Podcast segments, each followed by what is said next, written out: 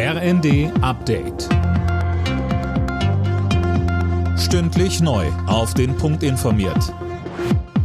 Ich bin Colin Mock. Begleitet von einem massiven Polizeiaufgebot haben tausende Menschen von Alexei Nawalny Abschied genommen. Der Kreml-Kritiker wurde auf einem Friedhof in Moskau beerdigt. Dirk Justus mit den Einzelheiten. Immer wieder wurde Alexei gerufen oder auch Russland wird frei sein. Die Eltern des Kreml-Kritikers verabschiedeten sich bei der Trauerfeier in der Kirche am offenen Sarg von ihrem Sohn. Vorab hatte der Kreml vor der Teilnahme an nicht genehmigten Versammlungen gewarnt und versucht, die Menschen einzuschüchtern.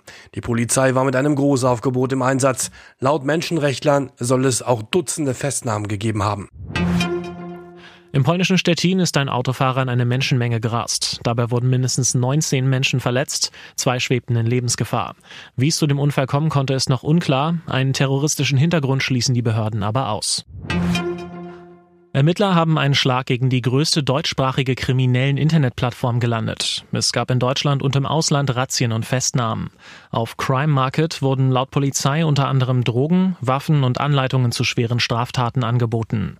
Christoph Herbecker von der Staatsanwaltschaft Köln sagt, also es ist tatsächlich dann eben wie bei Amazon und es gibt unter anderem eben auch beispielsweise Kundenbewertungen. Ähm, das heißt, Sie äh, können gucken, ist das ähm, guter Stoff, der da verschickt wurde, wird der schnell und pünktlich geliefert.